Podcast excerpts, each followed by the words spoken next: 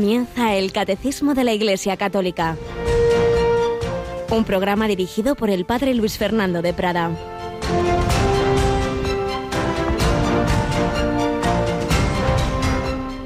Lavaos, purificaos, apartad de mi vista vuestras malas acciones, dejad de hacer el mal, aprended a hacer el bien, buscad la justicia, socorred al oprimido, proteged el derecho del huérfano, defended a la viuda, Venid entonces y discutiremos. Aunque vuestros pecados sean como escarlata, quedarán blancos como nieve. Aunque sean rojos como la púrpura, quedarán como lana. Alabados sean Jesús, María y José. Muy buenos días, muy querida familia de Radio María. Primer tercio de este mes de marzo, en la cuaresma, mes de San José y en esta primera lectura de la misa de hoy, el Señor nos dice dos cosas, sobre todo, primera y principal, que tengamos nuestra alma siempre preparada, siempre limpia, haciendo el bien. Lavaos, purificaos.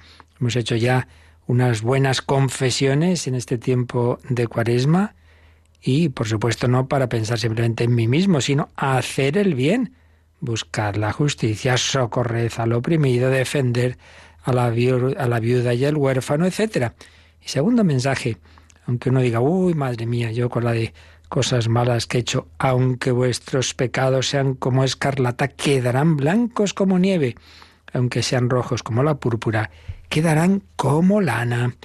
Estamos en tiempos en que nos fijamos lamentablemente solo en la salud del cuerpo pues sí, hay esa preocupación, ya sabemos, sí, sí, muy bien, pero sí, ya sabemos. El Señor nos lo dijo y redijo. Hay que estar siempre preparados el momento que menos penséis llega el Hijo del Hombre, pues mil razones por las que nuestra salud puede fallar, un accidente, etcétera.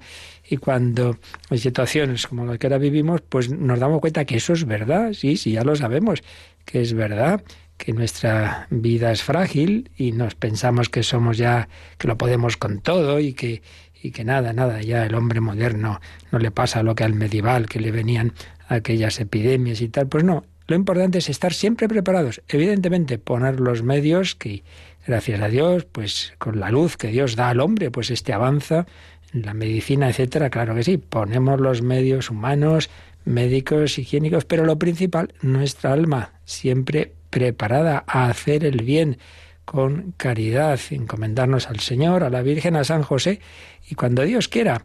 Y por eso, pues seguimos en nuestro trato con el Señor, con la Virgen y con San José, especialmente en este mes de marzo. Tenemos aquí a Yolanda Gómez. Buenos días, Yoli. Muy buenos días, Padre. Bueno, pues en efecto seguimos en, este mes de marzo, por un lado, todos los días del mes de marzo, con una preciosa meditación que se está extendiendo mucho, ¿verdad? Sí, estamos ofreciendo unas meditaciones que dirige el Padre Santiago Arellano y, bueno, pues para conocer un poco más la, figura de, San José. Y el último día del mes pues realizaremos juntos la consagración a San José que como él mismo explica, consagrarnos a San José es consagrarnos a la Virgen y a través de ellos, naturalmente, en último término, al Señor. Lo tenemos después de la hora intermedia, hacia las doce y cuarto, esa meditación de cinco a ocho minutitos más o menos del Padre Santiago Arellano. Pero es que como la fiesta es el día 19, empezamos la, la novena también, ¿verdad? Sí, como he anunciado un poquito antes, pues eh, empezamos hoy la novena a San José y que será por la noche, después de, de las eh, completas, de la oración de completas y las oraciones de la noche, o sea, hacia las eh, 11 menos 10 de la noche, más o menos. Y así pues se dan el testigo San Francisco Javier y San José porque estamos todavía en la novena de la gracia. Pues ahí tenemos un ejemplo bien claro de un hombre que al principio buscaba sus éxitos humanos y luego lo único que le importó fue la santidad suya y salvar las almas de los demás. El patrono de las misiones San Francisco Javier moría joven, con cuarenta y pocos años, como sabemos, mirando a la China, donde quería llevar el Evangelio, la buena noticia. Bueno, pues como sabéis estamos en la novena de la gracia que todas las tardes retransmitimos y nos unimos a ella a las 7 de la tarde, una hora menos en Canarias, ¿verdad? Uh -huh. Será hasta, hasta este jueves 12 de marzo y a las 7 de la tarde ofreceremos esa novena de la gracia.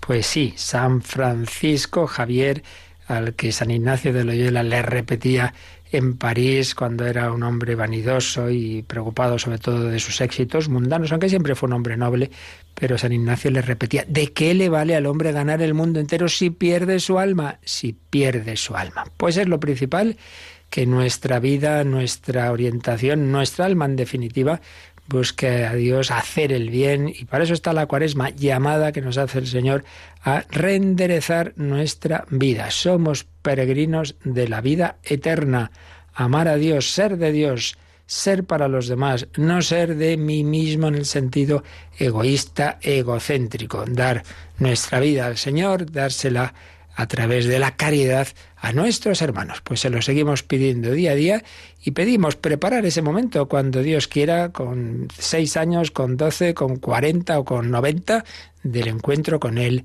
en nuestra muerte. Y San José, patrono de la buena muerte, ruega por nosotros.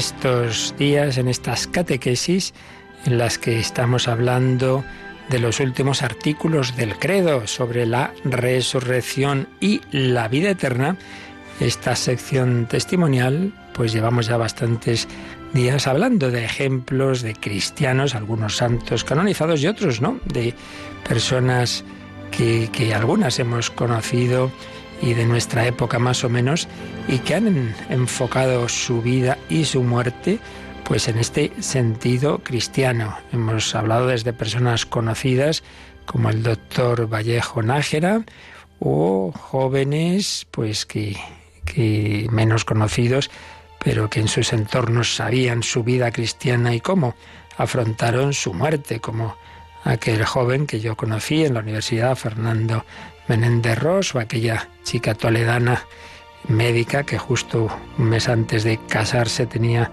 un accidente. O el otro día hablábamos de aquella niña hermana de un sacerdote de Toledo, Sagrarito, Fernández Jiménez, que moría con 12 años. Bueno, pues también, si no recuerdo mal, tenía 12 años una vecinita mía, una familia vecina de la de mis padres, Cristina, Cristina Roquero, varios hermanos, una familia cristiana. Y solían pasar los hermanos un año de sus estudios de primaria, diríamos hoy, o de bachiller, pues lo pasaban en Francia. Y esta niña estaba en ese año en una localidad francesa y en una excursión del colegio tuvo un golpe, un accidente, quedó mm, herida malamente en la cabeza y pocos días después fallecía con 12 añitos. Era una niña normal, una niña pues como las de su edad, pero una niña de profunda piedad,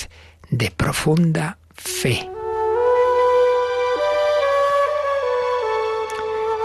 En el funeral, el sacerdote que lo celebraba decía, tengo confianza porque Cristina era una niña como vosotros, porque era una verdadera niña llena de vida, de amistad, de trabajo, de juegos. Como dijo Jesús, su ángel de la guarda miraba siempre hacia el Padre Celestial. Con el profesor del colegio fui a verla, en su camita blanca al hospital. Estaba como dormida, a la vez seria y dichosa. Con su carita parecía querer decirnos muchas cosas. Era preciso comprenderlas con su corazón. Su carita reflejaba mucha paz.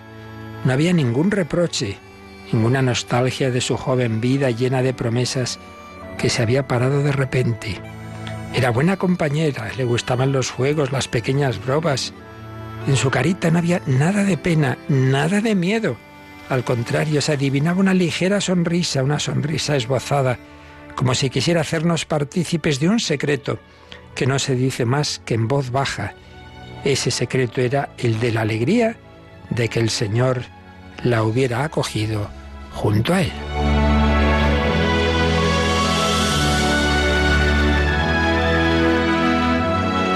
Cristina lo reconoció con gran ilusión como un amigo a quien se salta al cuello, como a alguien a quien se conocía desde siempre. Era el amigo que la acompañaba en todo lo que hacía con todo su corazón, el que le inspiraba para hacer las cosas cada vez mejor. Por ello creo que estaba asombrada al descubrir quién venía hacia ella. Pero noté también en su carita mucha seriedad para su edad. Me acuerdo de que en su última lección de catecismo escribió con letras mayúsculas en su cuaderno, Estoy contenta de haber hecho un esfuerzo. Estoy contenta de haber hecho un esfuerzo. ¿De qué esfuerzo se trataría? ¿De qué esfuerzo se trataría? Poco importa. En su corta vida se esforzó en trabajar, en aprender bien francés, en tener amigos, en jugar, en ser acogedora, en ayudar al prójimo. Pero lo más impresionante es que en su cuaderno de catecismo, y yo lo he visto, me lo enseñó su madre, escribió en letras muy grandes, muy bonitas, y fue su última frase, Jesús quiere llevarme con él hacia una vida más hermosa.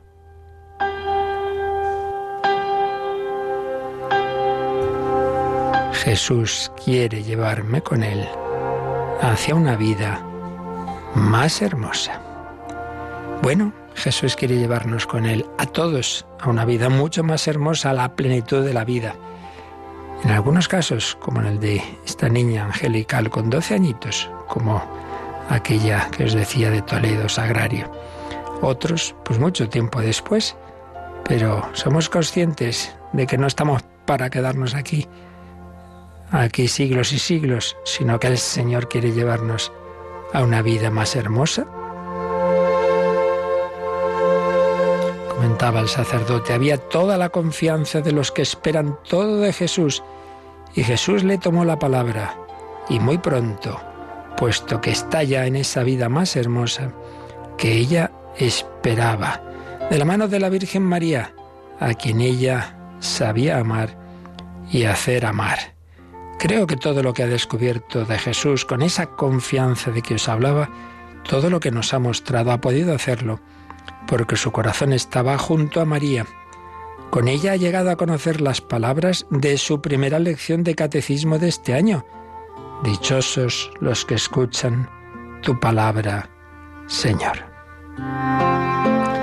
Dichosa tú, Cristina, tú que has sabido amarlo entre nosotros, que nos lo has mostrado con María enséñanos a amar a Jesús, a fin de dejarnos también nosotros arrastrar hacia una vida más hermosa.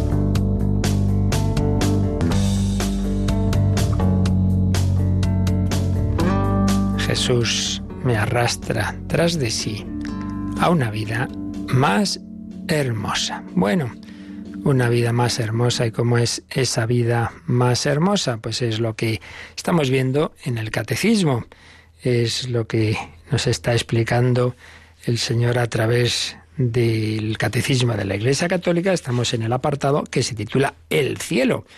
Evidentemente el cielo en el sentido teológico, la gloria, la plenitud de la presencia, de la contemplación de Dios y todo lo demás que estamos comenzando a ver que el Señor nos ha prometido. Ni ojo vio, ni oído yo, ni cabe en corazón humano lo que Dios ha preparado para los que le aman, para los que han aceptado la invitación a estar con Él en esa vida más hermosa.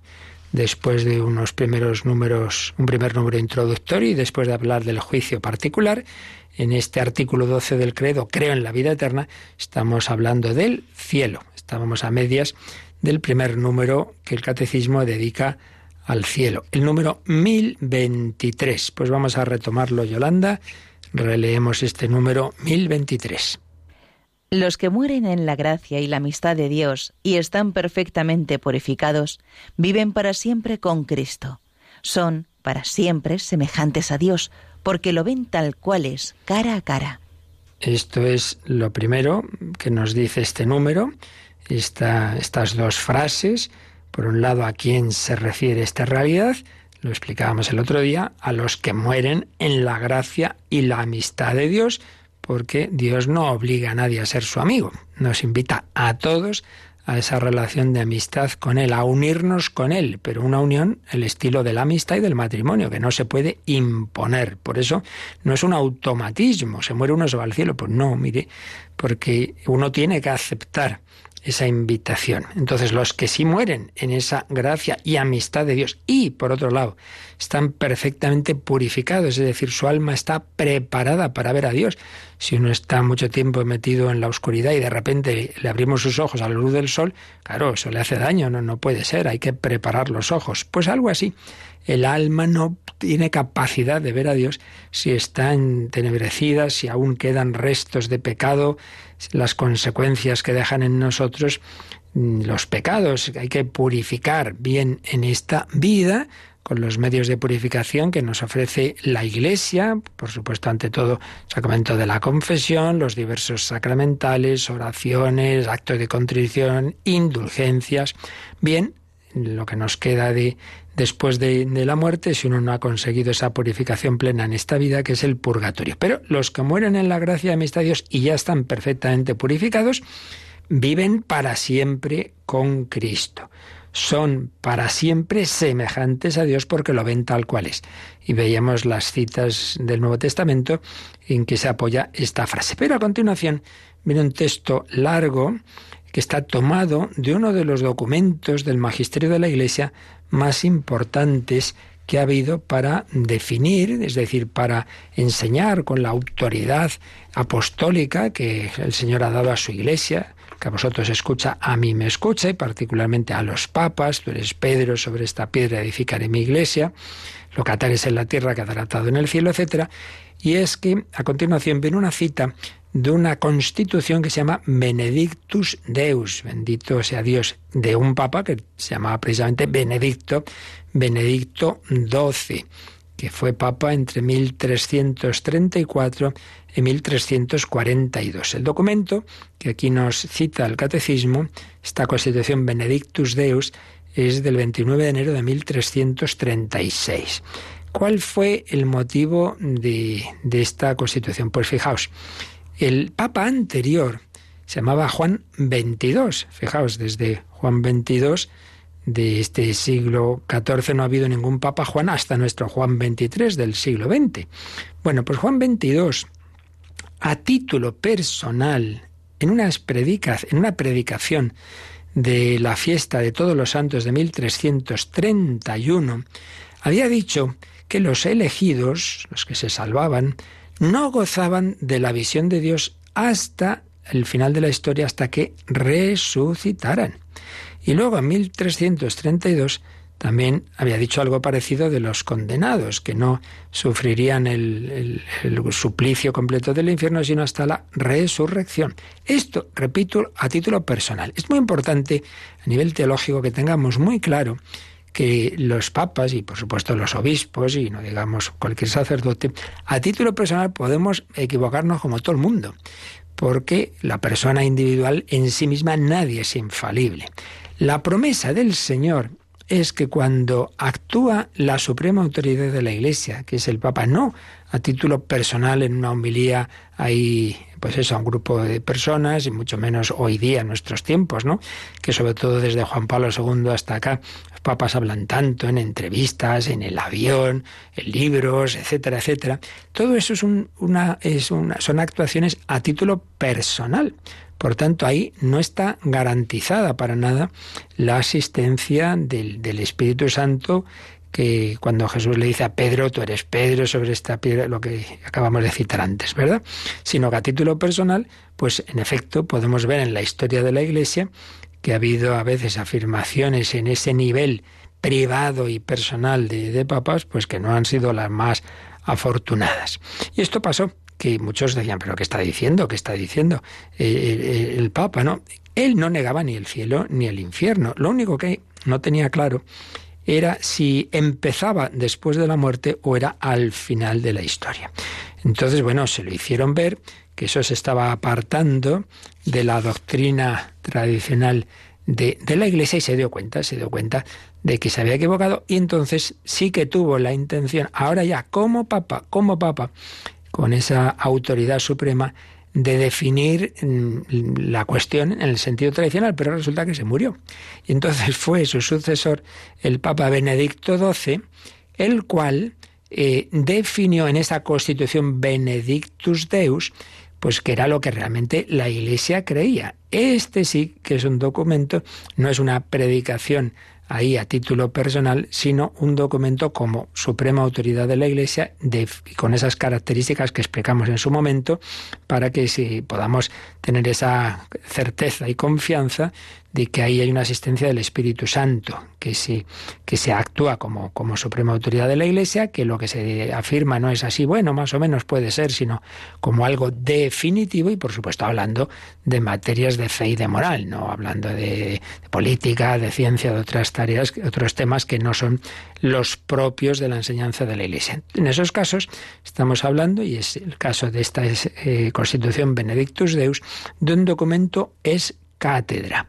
El objeto primario de esta Constitución era cuál es el estado de las almas inmediatamente después de morir, pero también define en qué consiste el cielo, en qué consiste la bienaventuranza eterna, diciendo que es esencialmente la visión inmediata de Dios y también diciendo que es algo eterno.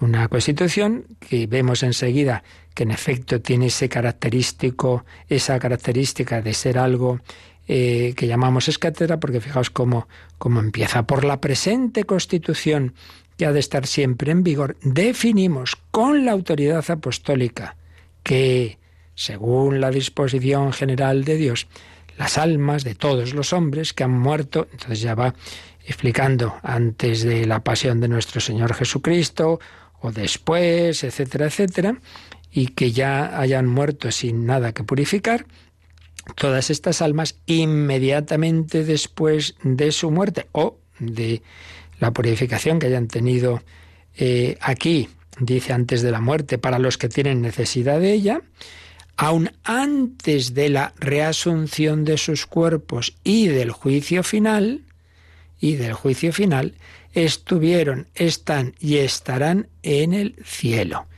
Vieron y, perdón, y después de la muerte y pasión de nuestro Señor Jesucristo, claro, porque ahí distinguía los que habían vivido antes de, de la redención y los que después, que es mm, ahora, pues claro, la situación nuestra. Entonces dice, vieron y ven la divina esencia, el que se ha salvado, el que ha muerto, eh, perfectamente purificado, una vez que ya está hecha la redención, vieron y ven la divina esencia con una visión intuitiva y cara a cara, sin mediación de ninguna criatura como objeto que haya de ser visto. O sea, la ven directamente, no a través de. La divina esencia se les manifiesta de un modo inmediato sin velos, clara y abiertamente, y por esta visión gozan de la divina esencia. Además, por esta visión y este gozo, son verdaderamente bienaventuradas las almas de los que salieron de este mundo y tienen vida y descanso eterno. Y las almas de los que mueran después también verán la esencia divina y gozarán de ella antes del juicio universal, antes del juicio universal. Y esta visión y gozo de la divina esencia suprimen estas almas los actos de fe y esperanza. Claro, pues ya lo había dicho San Pablo. El que está en el cielo ya no tiene ni fe ni esperanza. El amor sí, eso dura eternamente. Una visión, una vez que se ha iniciado o se en estas almas la visión intuitiva y facial y el gozo, la misma visión y fruición es continua, sin intermisión alguna o supresión de dicha visión y fruición, y se continuará hasta el juicio final y desde entonces para toda la eternidad para toda la eternidad. Así pues, el cielo comienza después de la muerte para todas aquellas almas que aún no tienen su cuerpo, pero que eh, han muerto en esa amistad de Dios y ya plenamente purificados. El, catecismo eh, resume, coge varias de las frases de esta constitución, que aquí yo he leído un poco más completa, pero si te parece, Yolanda, vamos a leer exactamente las citas que hace el Catecismo en el número 1023 de esta Constitución Benedictus Deus. Definimos con la autoridad apostólica que según la disposición general de Dios, las almas de todos los santos y de todos los demás fieles muertos, después de recibir el bautismo de Cristo, en los que no había nada que purificar cuando murieron, o en caso de que tuvieran o tengan algo que purificar, una vez que estén purificadas después de la muerte, aun antes de la reasunción de sus cuerpos y del juicio final, después de la ascensión al cielo del Salvador Jesucristo nuestro Señor, estuvieron, están y estarán en el cielo, en el reino de los cielos y paraíso celestial con Cristo, admitidos en la compañía de los ángeles, y después de la muerte y pasión de nuestro Señor Jesucristo, vieron y ven la divina esencia con una visión intuitiva y cara a cara, sin mediación de ninguna criatura. Pues son las frases principales de esta constitución Benedictus Deus. En el Tratado de Escatología que estamos citando también estos días, que escribió don José Rico Pavés, pues señala también que el elemento primario de la vida eterna, en este documento, vemos que está en la visión de Dios. Lo que llamamos la visión beatífica, porque claro, el ver a Dios a uno le beatifica, es decir, le hace feliz plenamente. Entonces se afirma de esa visión, de esa visión beatífica, que es inmediata, es decir, no a través de un objeto creado, no es que uno vea un paisaje precioso y dice, ay, qué bonito, pues cómo será el Dios que ha creado esto. No, no, directamente, inmediata e intuitiva, es decir, visión de Dios presente, totalmente presente. Y la consecuencia de esa visión es el gozo, gozan de la misma esencia divina. Aunque no está mencionado explícitamente el amor de Dios, está implícito, está implícito, puesto que se habla de un bien, un bien conocido, el bien que conoce el entendimiento lleva al amor de la voluntad, un bien conocido intelectualmente y del cual goza el hombre.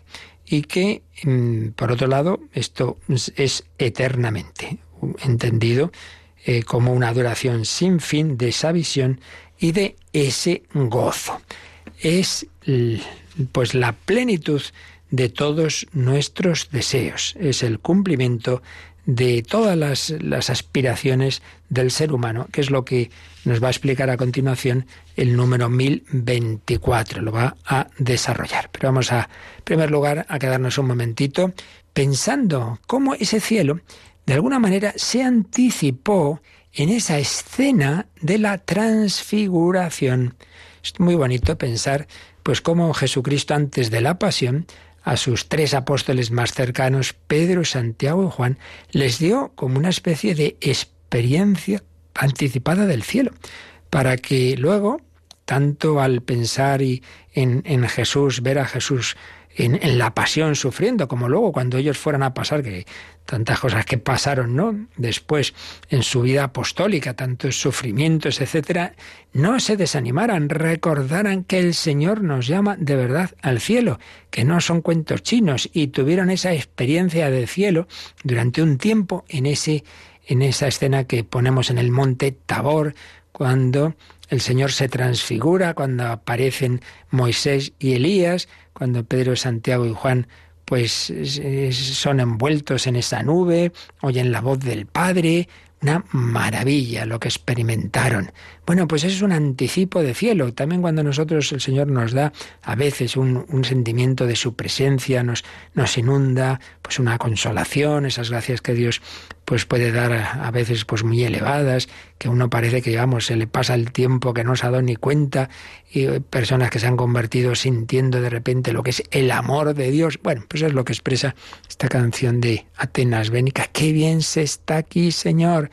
Qué bien se está, pero ya no un ratito y luego hay que bajar del tabor, sino por toda la eternidad. Pidamos ese deseo del cielo, de estar con el Señor, de estar con los hermanos. Qué bien se está contigo para siempre, Señor.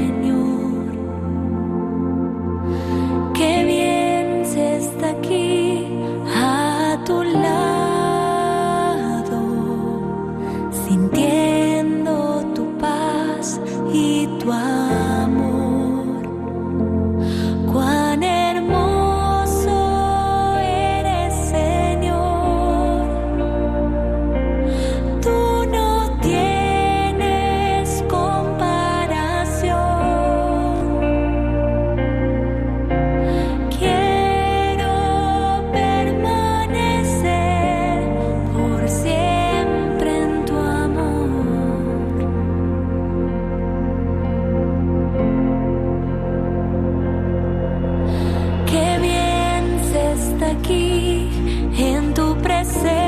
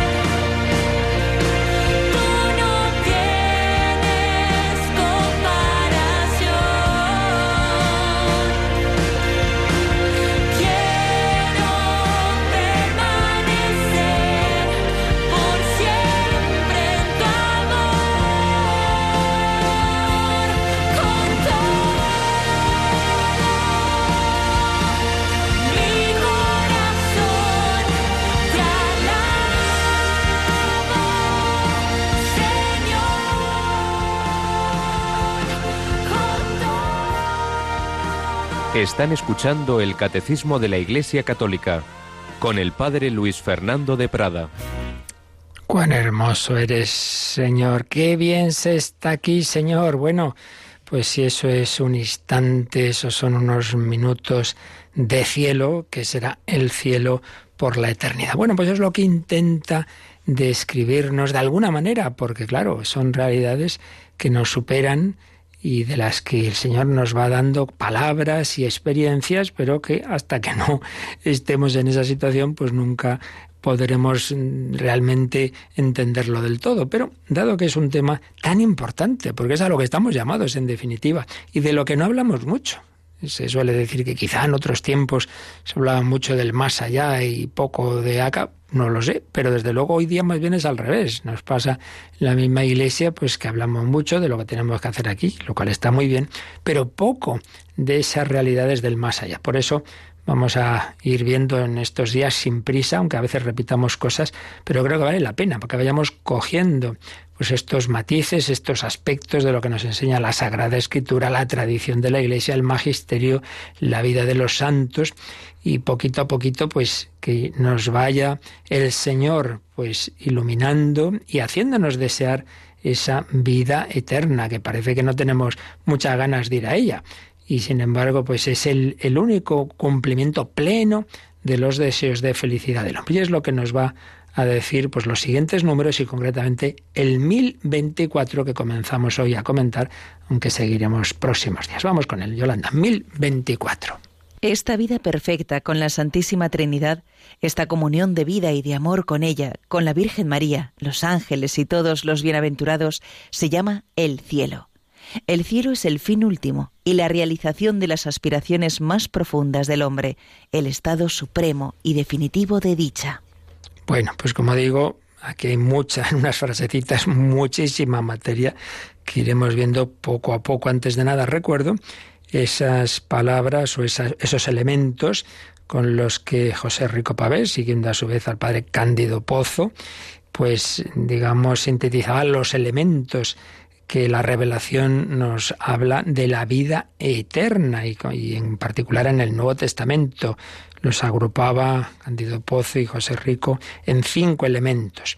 Intimidad, visión, amor, gozo y eternidad. Intimidad con Dios, estar con Cristo, estar con el Señor, visión de Dios, de que nos hablaba esa constitución Benedictus Deus, que acabamos de recordar, ver a Dios cara a cara, intimidad con Dios, visión de Dios, amor de Dios, amor de Dios, que es la única virtud que no va a cesar, que va a seguir eternamente el amor.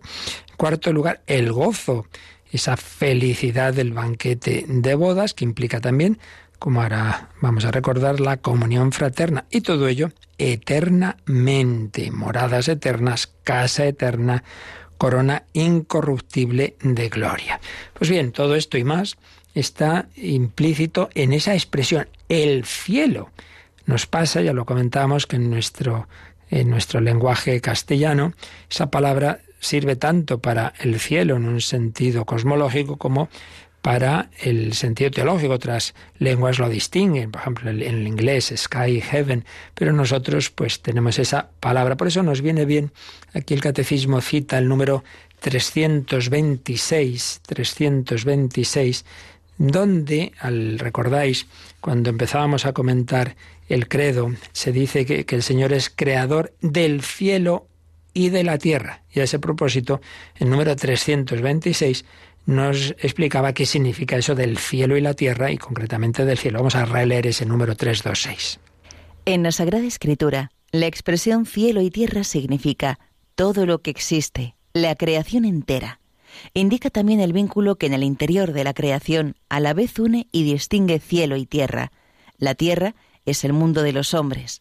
El cielo o los cielos puede designar el firmamento, pero también el lugar propio de Dios, nuestro Padre que está en los cielos, y por consiguiente también el cielo, que es la gloria escatológica.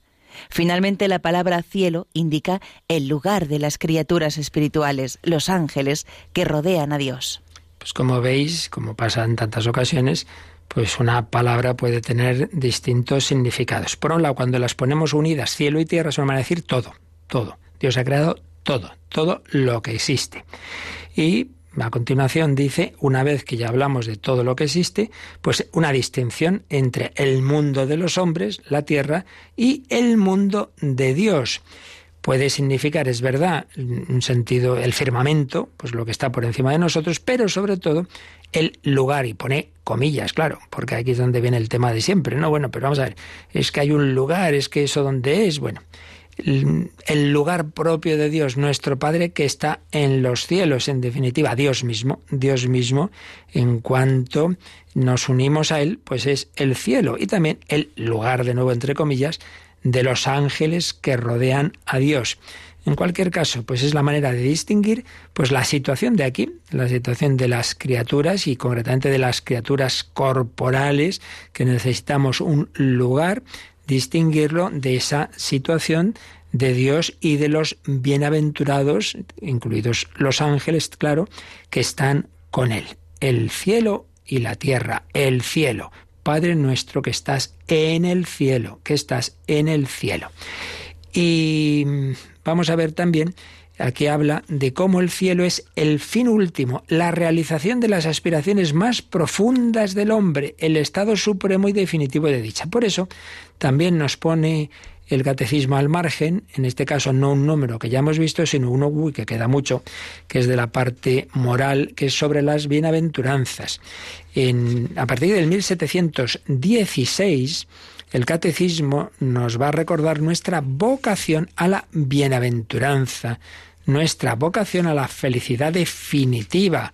El hombre busca ser feliz y precisamente el programa, eh, la carta magna del, del, programa de Jesús en el Sermón del Monte, recordamos en Mateo 5 y el paralelo de Lucas, son las bienaventuranzas. Bienaventurados los pobres de espíritu, de espíritu, porque Dios es el reino de los cielos los mansos, porque ellos poseerán la tierra, los que lloran, porque ellos serán consolados, etc. Jesús nos está hablando de Dios. Bienaventurados los limpios de corazón, porque ellos verán a Dios. Nos está hablando, perdón, de la visión de Dios, del cielo. Bueno, pues de estos números sobre las bienaventuranzas, el Catecismo nos dice que por lo menos miremos uno, y es lo que vamos a hacer para terminar hoy. El 1718, deseo de felicidad que se va a cumplir en el cielo. Lo leemos. Las bienaventuranzas responden al deseo natural de felicidad. Este deseo es de origen divino. Dios lo ha puesto en el corazón del hombre a fin de atraerlo hacia Él, el único que lo puede satisfacer. Esto es muy importante. Dios nos ha puesto a todos, a todos, el deseo de felicidad. Todo hombre desea ser feliz, incluso el que se suicida. Es porque piensa que va a ser menos infeliz eh, muriendo que viviendo aquí. Todo hombre quiere ser feliz. La cuestión está en que encontremos qué es lo que nos va a hacer felices. Pero todos lo queremos. Es lo que dice San Agustín en un texto que cita a continuación este 1718. Ciertamente todos nosotros queremos vivir felices, y en el género humano no hay nadie que no dé su asentimiento a esta proposición, incluso antes de que sea plenamente enunciada. Y el propio San Agustín, que fue un buscador de la verdad y la felicidad, decía también lo que a continuación cita también este número. ¿Cómo es, Señor, que yo te busco? Porque al buscarte, Dios mío, busco la vida feliz. Haz que te busque para que viva mi alma, porque mi cuerpo vive de mi alma y mi alma vive de ti. Mi cuerpo vive de mi alma y mi alma vive de ti. Cuando el mundo de hoy reduce al hombre pues nada, una especie de animal más evolucionado, entonces no se cree en la verdadera felicidad, sino son en los placeres del cuerpo. Vale, pues lo pasarás más o menos bien un ratito y qué. ¿Y qué? ¿Y cómo te quedas luego? ¿Tu alma se queda contenta, satisfecha? Esa experiencia de Íñigo de Loyola en su lecho de conversión allí en Loyola, cuando pensaba en vanidades, en las historias, en los enamoramientos, no sé qué, lo pasaba bien, pero luego se quedaba su alma seca, vacía. En cambio, cuando empezó a leer la vida de Cristo, de los santos, no solo le impresionaba cuando lo leía, sino que después su alma se quedaba llena de alegría. Empezó a distinguir el mero placer momentáneo de la alegría profunda de la fe felicidad. Y es que, última cita que pone en 1718 de Santo Tomás de Aquino, solo Dios sacia del todo, solo Dios nos llena del todo. Nos hiciste, Señor, para ti. Nuestro corazón está inquieto hasta que descanse en ti. Y eso es el cielo. Bueno, hemos empezado un poquito, un poquito, a ir recibiendo palabras de amor del Señor sobre aquello a lo que nos llama lo seguiremos comentando, esta vida perfecta con la Santísima Trinidad, comunión con el Padre, el Hijo y el Espíritu Santo, comunión de vida y amor con la Trinidad, con la Virgen María, también, claro que sí. Todos los que han tenido visiones de la Virgen María, Bernardé de Lourdes, los niños de Fátima, etcétera, es que dicen qué belleza, qué maravilla, es que el verla ya es el cielo. Pues fíjate, ver a Dios, ver a la Virgen, los ángeles y todos los demás bienaventurados, eso es el cielo. Fin último, realización de las aspiraciones más profundas del hombre, estado supremo y definitivo de dicha. Seguiremos comentando este bello número, el 1024, que no es así para consolarnos de las penas de este mundo, sino que es real, que el Señor Jesús nos da experiencias de cielo como en la transfiguración y en la vida cristiana para que realmente tendamos hacia ello, para que no nos quedemos aquí como mirando solo a la tierra, como los animales, como los perritos que van mirando solo a ver qué encuentran en el suelo, sino que iremos hacia el cielo. Qué bien se está aquí, Señor, y desde esa esperanza y confianza en que somos peregrinos del cielo, viviremos con paz, con serenidad los problemas, las dificultades, que hay que, en efecto, con el corazón en el cielo y los pies en la tierra, ya lo sabemos, pero siempre con esa confianza de que estamos llamados a la vida eterna. Pues a pedirlo ahora, lo pensamos, pedimos esa esperanza y es el momento también para vuestras consultas, que tenemos todavía por ahí varias pendientes.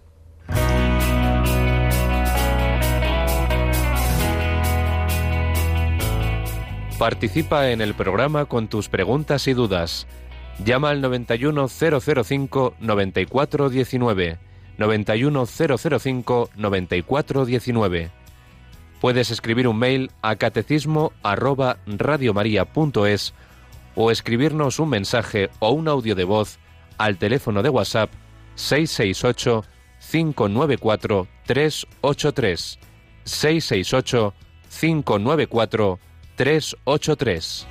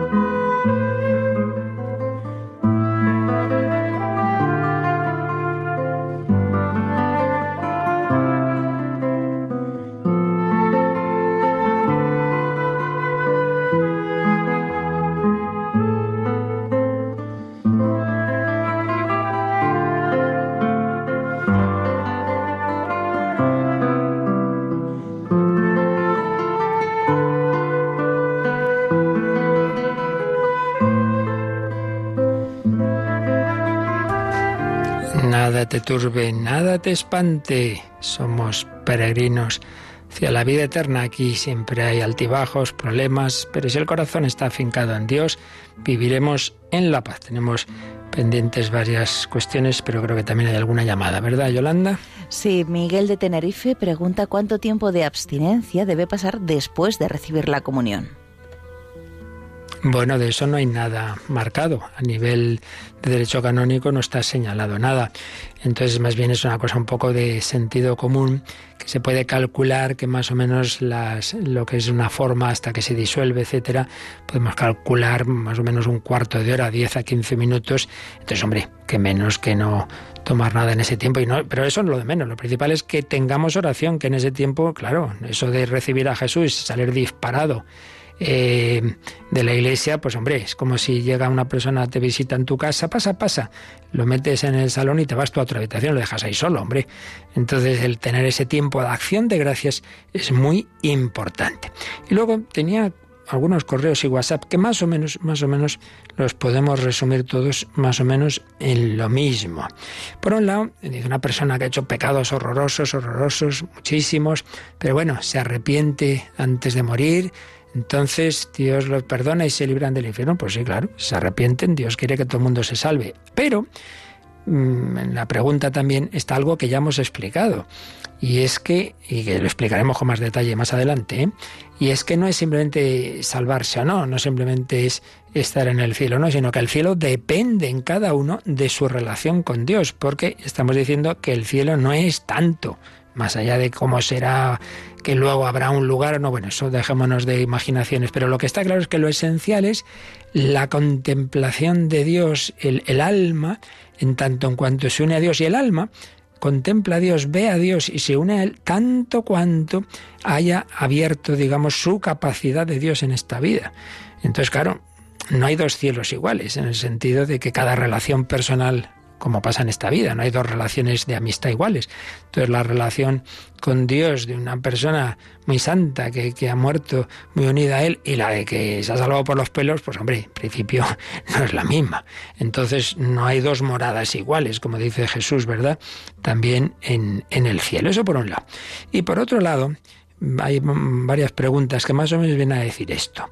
Si una persona muere sin sacramentos, o al revés, otra persona muere con ellos. ¿Eso ya es definitivo? Pues no, porque vamos a ver.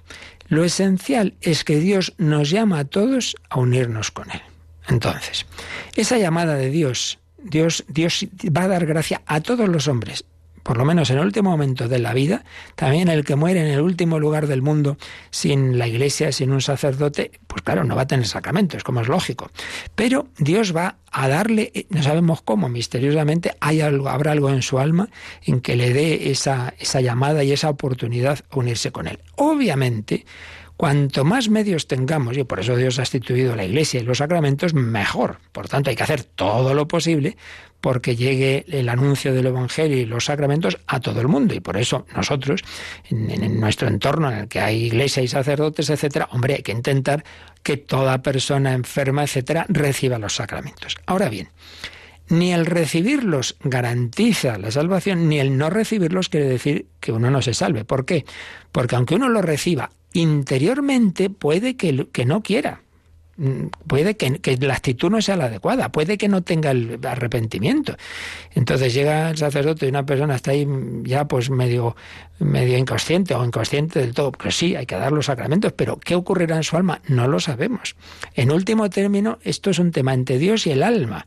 Entonces hay que poner todos los medios para que cuantas más ayuda reciba, mejor. Evidente pero que en último término lo que ocurra en el alma, si esa persona responde o no a la llamada de Dios, pues eso es un misterio. Eh, tanto en, en, positivo, es decir, que una persona, aunque a lo mejor ha rechazado incluso los sacramentos, pero no sabemos si es que la cabeza ya no le funcionaba, no lo sabemos, no lo sabemos. Puede ocurrir, como ha habido casos, ya lo he contado varias veces, ¿no? incluso personas que se han suicidado y, el cura de Ars recibió la luz de que esa persona antes de, de morir realmente pues se arrepintió. Y en otros casos, pues, pues, pues puede que no.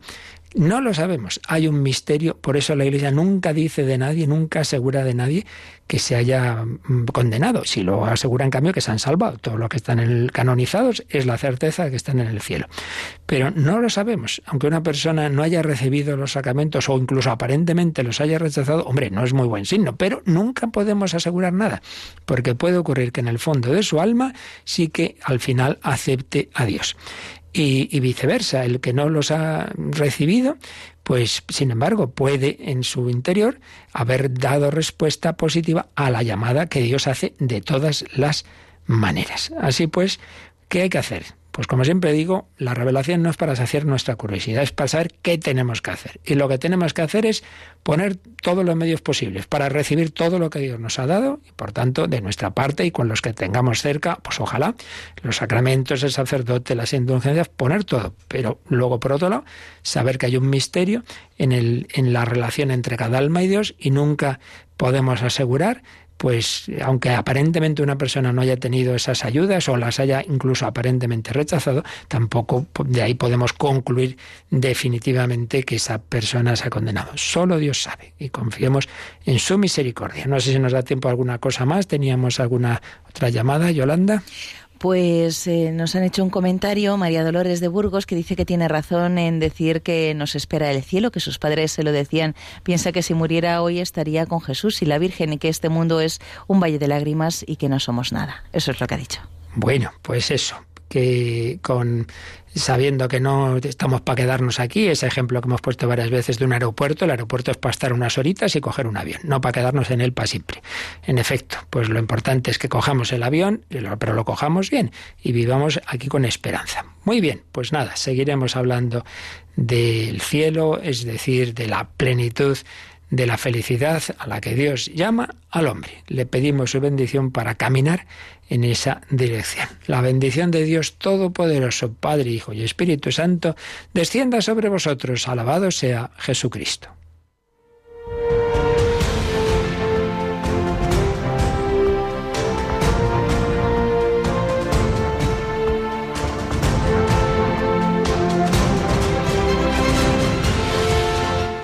Han escuchado en Radio María el Catecismo de la Iglesia Católica.